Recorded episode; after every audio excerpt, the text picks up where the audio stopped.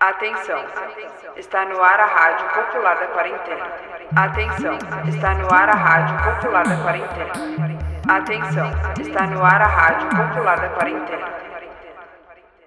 No último domingo, completou-se dois meses desde a primeira morte pela Covid-19 no país.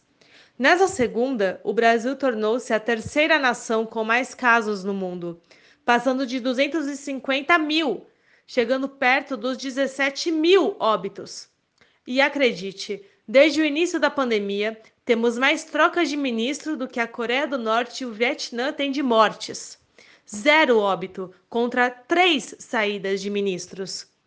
A última delas foi de Nelson Teich, mais um da pasta da saúde, a mais importante no momento. Enquanto isso, no último domingo, novas manifestações por reabertura de comércio e apoio a Jair Bolsonaro tanto em Brasília como aqui na nossa região. Carreata pelas orlas de São Vicente e Santos, ato na Praça da Independência. Esses momentos têm muito a revelar. Recentemente vimos até um vídeo selfie com apologia ao nazismo, ameaçando de morte aqueles que são contra essa ideia genocida. Mas como um cidadão tem dinheiro, contatos e influência, seguirá impune e com poder de influenciar mais pessoas. A Baixada Santista iniciou a semana com mais de 4.060 casos, com 258 mortes, 93 delas em Santos. O prefeito Paulo Alexandre Barbosa, do PSDB, definiu um programa de retomada das atividades econômicas que deverá ocorrer a partir de 1 de junho. Já em São Vicente, Pedro Gouveia, do MDB, tenta emplacar, junto com os vereadores, um projeto que aumenta a alíquota previdenciária de 11% para 14% para os servidores municipais. Isso, na prática, significa o confisco do salário da categoria. A medida faz parte da adaptação às normas federais que precisam ocorrer até 31 de julho, mas aplicá-la em plena pandemia, quando os custos com alimentação e higiene aumentaram, é de, no mínimo, uma enorme falta de respeito com a vida dos trabalhadores. Informe importante. Nessa segunda-feira, Santos iniciou uma nova fase de vacinação contra a gripe dessa vez para quem tem idade entre 55 e 59 anos ou atue na área da educação. Apesar de a vacina não imunizar contra a Covid-19, ela impede que pessoas contraiam uma gripe e eventualmente possam ocupar leitos hospitalares, tirando o lugar de alguém contaminado pelo novo coronavírus, por exemplo. Portanto, se você se encaixa nesse perfil, pense no coletivo e vacine-se. Diversos hospitais Brasil afora sofrem com a falta de equipamentos vitais para o tratamento, como ventiladores, que podem custar até 100 mil reais cada unidade. A Universidade de São Paulo desenvolveu um respirador mecânico, que pode ser produzido em até duas horas e já foi testado em pacientes. Sabe por quanto? Apenas mil reais cada. No Rio, a Universidade Federal Fluminense finaliza a montagem de um respirador que pode ser feito em até uma semana, cujo preço vai de R$ 1.500 a R$ 2.000, podendo ser reduzido, ou seja, cortar verbas de pesquisas, como faz o governo Bolsonaro, é um absurdo sem tamanho. É uma gestão inimiga do conhecimento. Vamos valorizar nossas instituições públicas. Em meio à maior crise sanitária de nossos tempos, os ataques à classe trabalhadora continuam implacáveis.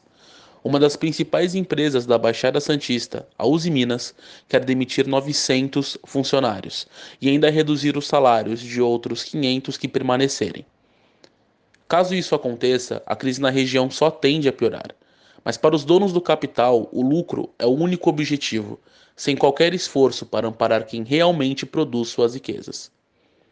No Porto de Santos também houve demissões de terceirizados da VLI Logística que ainda não receberam os salários e benefícios pela dispensa.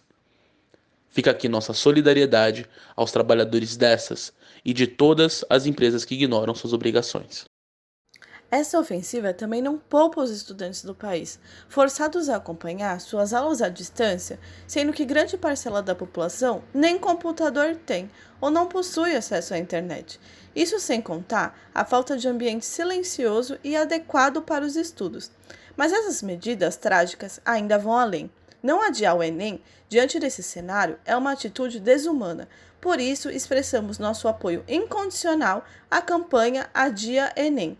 E toda a luta dos movimentos estudantis contra a mercantilização da educação e o avanço do EAD.